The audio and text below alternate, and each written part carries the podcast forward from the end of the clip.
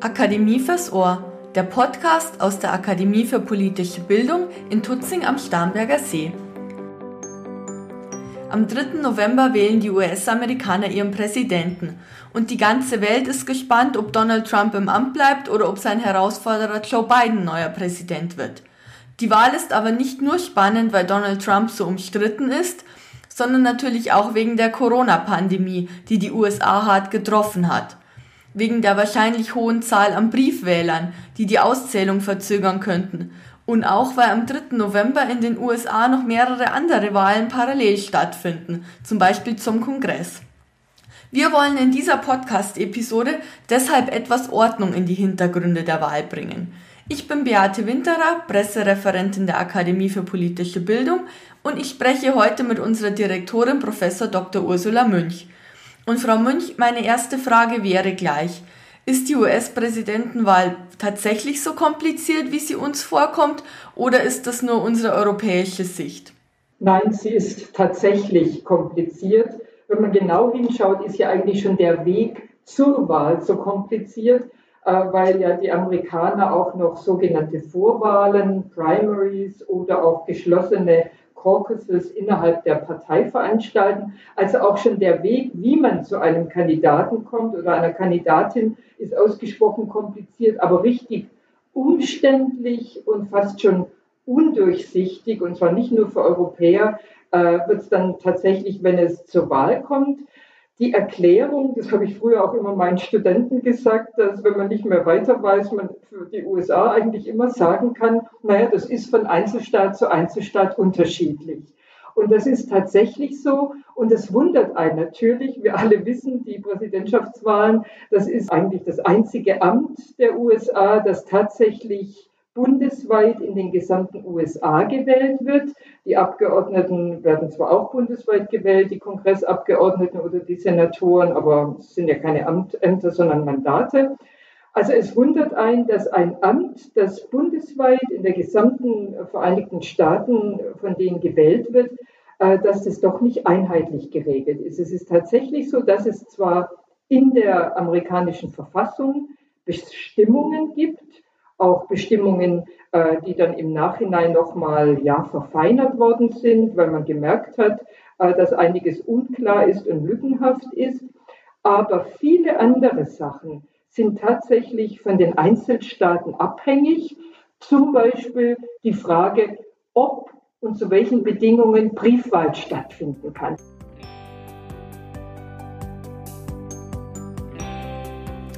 Wenn man jetzt trotzdem erklären muss, wie die Wahl in ihren Grundzügen funktioniert, was kann man dann sagen? Viele fragen sich zum Beispiel alle vier Jahre wieder, was es mit den Wahlmännern auf sich hat. Also grundsätzlich bundeseinheitlich ist geregelt, dass die amerikanische Präsidentschaftswahl eine indirekte Wahl ist. Das wissen wir alle, dadurch kommen ja auch diese Verzerrungen zustande.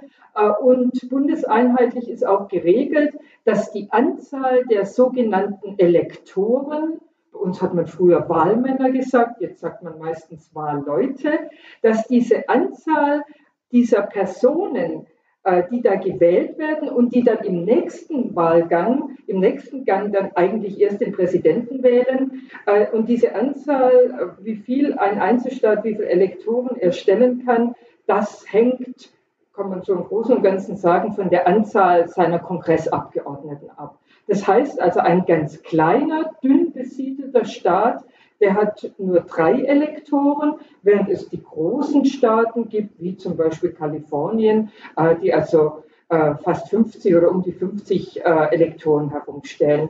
Die Frage ist, und dann wird es interessant, ja, wie, wie kommt man eigentlich zu diesen Elektoren? Und wir alle haben in der Schule gelernt, dass die Wählerinnen und Wähler in den Vereinigten Staaten die Elektoren indirekt wählen. Und das ist zwar so, das war so in den letzten 100 Jahren, aber jetzt hat man auf einmal in der Vorbereitung und haben die Verfassungsrechtler festgestellt, dass das eigentlich nicht unbedingt sein muss, weil in der amerikanischen Verfassung steht nämlich nur drin, dass die Einzelstaaten äh, die Art und Weise bestimmen müssen und festlegen müssen, wie sie äh, eben Elektoren benennen. Es kann aber durchaus sein, dass das eben nicht durch Volkswahl geschieht, sondern es gibt grundsätzlich auch die Möglichkeit, dass der Gouverneur eines Einzelstaates in Absprache mit der Einzelstaatenlegislative die Elektoren festlegt. In den letzten 100 Jahren war es so, dass es immer diese indirekte Volkswahl war. Aber das steht nicht in der Verfassung. Und jetzt ist die Frage, naja, was passiert eigentlich in einer Situation, wo beide politische Lager behaupten, dass sie die Stimmen von mir aus von Wisconsin, äh, dass sie äh, dort der jeweilige Kandidat erfolgreich war. Und Trumps Republikanerlager und die Anwälte aus diesem Lager machen jetzt Andeutungen, aber das sind schon recht laut vernehmbare Andeutungen, dass es ja in einem solchen Konfliktfall möglich wäre, quasi auf diese Rückfalloption, auf die zurückzugreifen und zu sagen, in der Verfassung steht nur, dass die Einzelstaaten die Elektoren bestimmen. Das muss nicht durch Volkswahl sein. Und dann ist natürlich die Frage, ja, wer regiert dort? Welche Partei stellt den Gouverneur? Aber der Blick auf die jetzigen Mehrheitsverhältnisse hilft natürlich gar nichts, weil ja auch diese Personen überwiegend, nicht alle, Anfang November, am 3. November gewählt werden werden. Ich erinnere mich ja noch an Florida und George W. Bush und Al Gore. Damals war ich noch ein Kind und es wurden tagelang Stimmen hin und her gezählt, aber das war ja lang nicht so gravierend wie die Szenarien, die Sie jetzt beschrieben haben. Gab es in der Vergangenheit noch andere unklare Wahlausgänge? Genau, also ich erinnere mich an die Wahl 2000 leider deutlich besser als Sie, weil ich schon deutlich älter bin. Äh, also das war ein Fall, wo es nur in Anführungszeichen um einen Einzelstaat ging, aber das hätte den Ausschlag gegeben und da hat sich die Auszählung damals sehr lange hingezogen und das hat dann damals der Supreme Court zugunsten von George Bush entschieden, also des republikanischen Kandidaten. In der Vergangenheit gab es einmal einen Fall und den nennen jetzt die amerikanischen Politikwissenschaftler, Verfassungsjuristen, aber auch die Journalisten, den haben jetzt alle ausgegraben. Äh, das war die Wahl im Jahr 1876. Da gab es tatsächlich zwei Kandidaten, einen äh, Mr. Hayes und einen Mr. Tilden oder Tilden. Äh, und die beiden sind gegeneinander angetreten und es war bis drei Tage vor der sogenannten Inauguration, also bis Mitte Januar, war nicht klar, welcher von beiden tatsächlich äh, die Wahl gewonnen hatte. Das war in drei Einzelstaaten, äh, war damals das Ergebnis umstritten.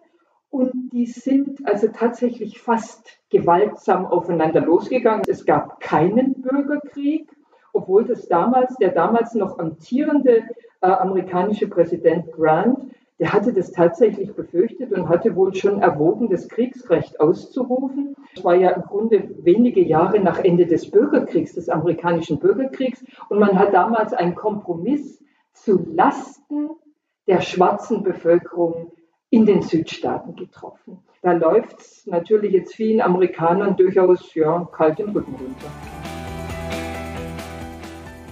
Wären denn Ausschreitungen nach den Wahlen grundsätzlich denkbar, wenn das Ergebnis nicht eindeutig ist? Ich meine, es gibt ja schon seit Monaten immer wieder Proteste. Ich denke da an Black Lives Matter. Also wenn Sie mir diese Frage vor viereinhalb Jahren gestellt hätten, hätte ich Sie nach Ihrem Drogenkonsum gefragt. Aber heutzutage, also es mutet einen geradezu absurd an. Und also also man glaubt es fast nicht, dass man tatsächlich solche Fragen heute erörtert. Warum werden die erörtert? Weil tatsächlich beide politische Lager äh, ja diese Szenarien thematisieren und zwar Trump natürlich auf eine ganz aktive Weise, dass zum Beispiel die Briefwahl dass die unsauber ablaufen würde, dass nicht gewährleistet sei, äh, dass das tatsächlich alles die richtigen Wähler waren, dass da nicht getrickst worden ist. Und es gibt nennenswert viele Leute und auch in den Medien und vor allem in den digitalen Netzwerken, die diesen Erzählungen von Trump glauben. Und wenn man denen zuhört, dann liest man im Grunde, dann hört man diese Geschichte, die eben Trump ja auch immer erzählt, die Demokraten wollen uns unseren klaren Sieg wegnehmen. Die wollen jetzt nicht mit Gewalt auf die Straße gehen, die Trump-Anhänger. Also natürlich gibt es da ein paar Idioten, ein paar äh, Milizen, die das doch wollen, aber jetzt mal nicht die normale Vorortbevölkerung.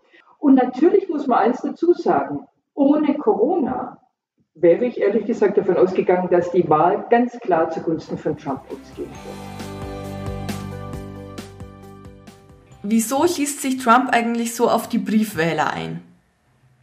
Die Briefwahl gab es in den USA auch schon bei vergangenen Wahlen. Bei der letzten Präsidentschaftswahl im Jahr 2016 hat immerhin ein Fünftel der Wahlberechtigten äh, via mittels Briefwahl abgestimmt. Das Interessante ist, dass die Frage, wer nutzt die Briefwahl, anscheinend durchaus vom sozialen Milieu geprägt wird.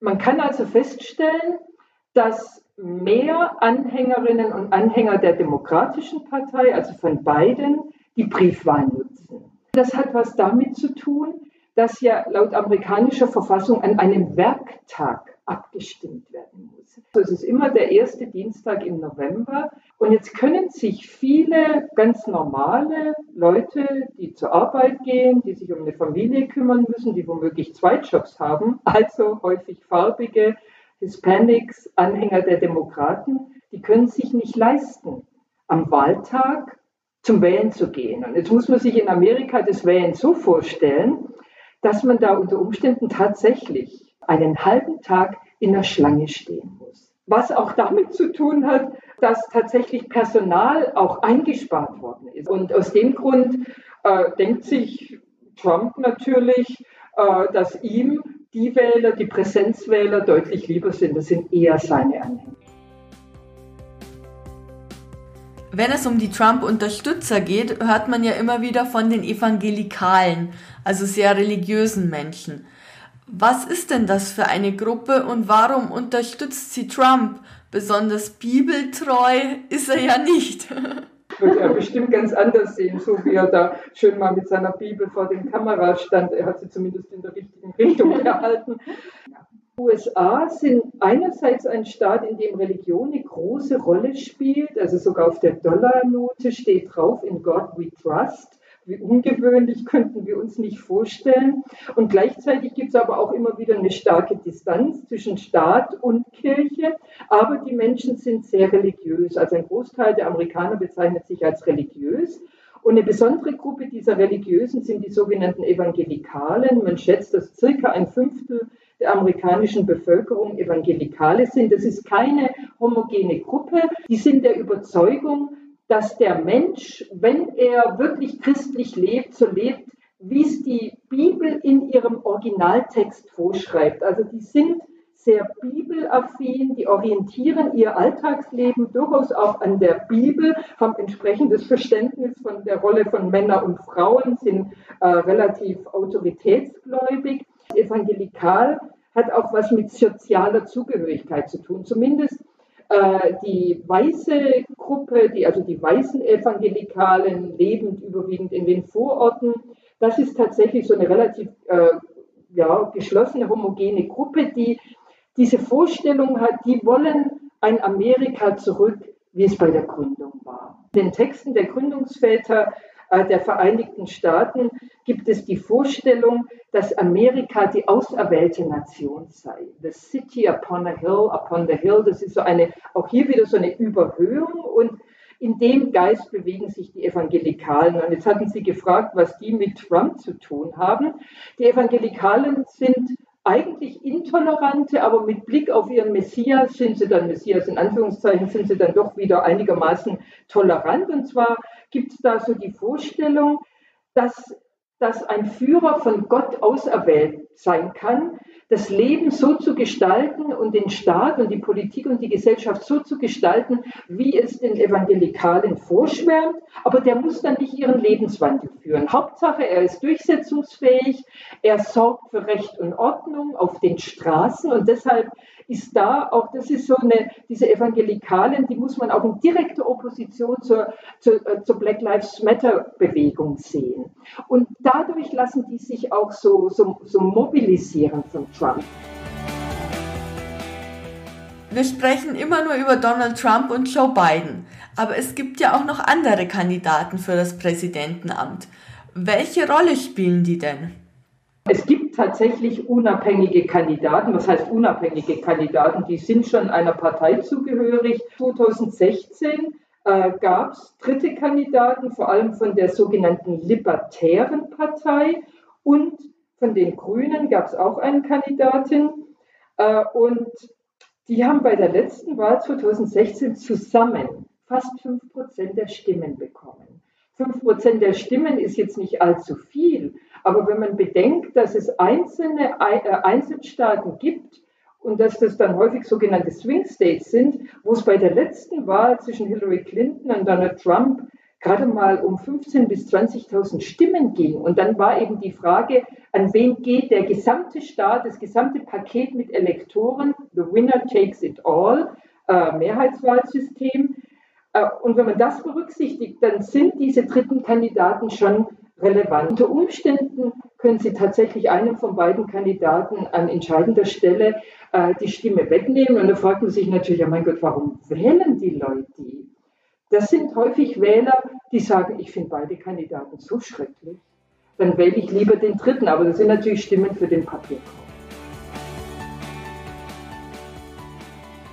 Wenn wir jetzt wirklich davon ausgehen, dass die Wahl am Ende sehr knapp ist, wird die ganze Geschichte dann irgendwann am Supreme Court landen? Jetzt kommt wieder meine Standardantwort. Das hat was mit den Einzelstaaten zu tun. Also es gibt jetzt schon anscheinend relativ viele Gerichtsurteile, das sind ganz niedrigrangige Fragen, äh, vor Einzelstaatengerichten, äh, wo es zum Beispiel um die Frage geht, ist ein einzelner Wähler, ist er tatsächlich wahlberechtigt oder nicht? Weil Trump ja zum Beispiel auch behauptet, dass die Demokraten dafür sorgen würden, dass angeblich ganz viel Illegale in den USA auf einmal zur Wahl zugelassen werden. Also wenn die Wahl nicht ganz, ganz eindeutig für einen von beiden ausgeht, dann ist es so gut wie sicher, äh, dass der Supreme Court sich mit dieser Frage beschäftigen muss. Und dann kann noch mal was ganz Bizarres passieren. Es gibt Fragen, die sind nicht juristisch. Es sind keine juristischen Fragen, sondern das sind politische Fragen. Das ist die sogenannte Political Question Doctrine äh, des amerikanischen Supreme Court. Das kennen wir in der Bundesrepublik in der Form nicht. Warum gibt es denn keine besseren gesetzlichen Vorgaben? Die Dinge, über die wir jetzt sprechen, würde man vielleicht in Zentralasien erwarten, aber eher nicht in einer westlichen Demokratie wie den USA haben Sie uneingeschränkt recht. Man müsste schleunigst die Verfassung ändern. Man müsste dieses absurde Wahlsystem mit diesen ganz stark verzerrenden Elementen und diesem völligen Disproportionalität, kleine Staaten, kleine Einzelstaaten mit wenig Einwohnern sind völlig überrepräsentiert. Große Staaten wie Kalifornien sind völlig unterrepräsentiert. Das müsste man ändern und das werden wir nicht miterleben. Das wird nicht geschehen und zwar deshalb, weil die amerikanische Verfassung so schwer zu ändern ist. Es braucht einerseits die Zweidrittelmehrheit im Kongress und dann müssen die Einzelstaaten, drei Viertel aller Einzelstaaten müssen zustimmen und der Tag, an dem ein kleiner Staat zustimmt, dass er weniger Einfluss hat, den werde ich nicht erleben. Wenn Sie einen Tipp abgeben müssten, wie geht die Geschichte am 3. November aus? Also in meinen optimistischen Momenten gehe ich davon aus, dass vielleicht doch äh, gerade auch wegen der Corona-Pandemie, wegen deren wirtschaftlichen Folgen und vor allem wegen des katastrophalen Pandemie-Managements durch, äh, durch Trump, äh, dass viele Wähler sich anders verhalten, als man das noch vor einem halben Jahr gedacht hat. Und wenn ich optimistisch bin, dann gehe ich davon aus und denke mir, es gibt am Wahlabend oder in der Wahlnacht, muss man sagen, dass am Mittwoch unserer Zeit, Mittwochmorgen, äh, eine klare Entscheidung da ist. Äh, und wenn ich dann noch optimistischer bin, gehe ich davon aus, dass es tatsächlich äh, Biden schaffen könnte. Die Umfrageergebnisse sehen im Augenblick für ihn durchaus gut aus, aber realistischer ist vermutlich, dass Trump in der Wahlnacht äh, sagt, so, und jetzt liegen die äh, in Präsenz abgegebenen Stimmen vor. Äh, das sieht gut aus für die Republikaner. Die Wahl ist gelaufen. Und das würde natürlich, ich meine, das kann jetzt nicht der Präsident allein entscheiden, aber wenn wir uns vorstellen, wie, durch wie viele digitale Medien, wie, viel, äh, wie laut das Gebrüll digital werden würde, äh, dann könnte das unter Umständen zu einer Situation führen, dass dieses vielleicht von mir oder von mir erwartete Ergebnis zugunsten von beiden, dass das zumindest strittig wird. Das halte ich ehrlich gesagt für die wahrscheinlichere Variante. Und wenn es strittig wird, dann dauert es tatsächlich lange. Ein Stichtag ist der 8. Dezember, dann müssen eigentlich die Wahlmänner äh, zusammenkommen. Aber der nächste Stichtag wäre dann wieder der 20. Januar, die Inauguration. Aber in der amerikanischen Verfassung steht auch ein Märztermin drin, äh, dass es unter Umständen im März eine Ersatzentscheidung durch den Kongress gibt. Das wollen wir nicht hoffen. Vielen Dank, Frau Münch, für die spannenden Hintergründe. Wenn Sie zu Hause beim Zuhören jetzt festgestellt haben, dass Sie die Präsidentschaftswahlen noch mehr interessieren, dann sollten Sie unseren Podcast jetzt unbedingt abonnieren. Ich darf nämlich schon verraten, kommende Woche erscheint eine zweite Episode zu diesem Thema. Dann spreche ich mit unserem Zeithistoriker Dr. Michael Mayer darüber, welche Rolle die ethnischen Minderheiten bei der Wahl spielen, also vor allem die Afroamerikaner und die Latinos und ob Sie vielleicht sogar das Zünglein an der Waage sein könnten. Ich freue mich, wenn Sie uns zuhören.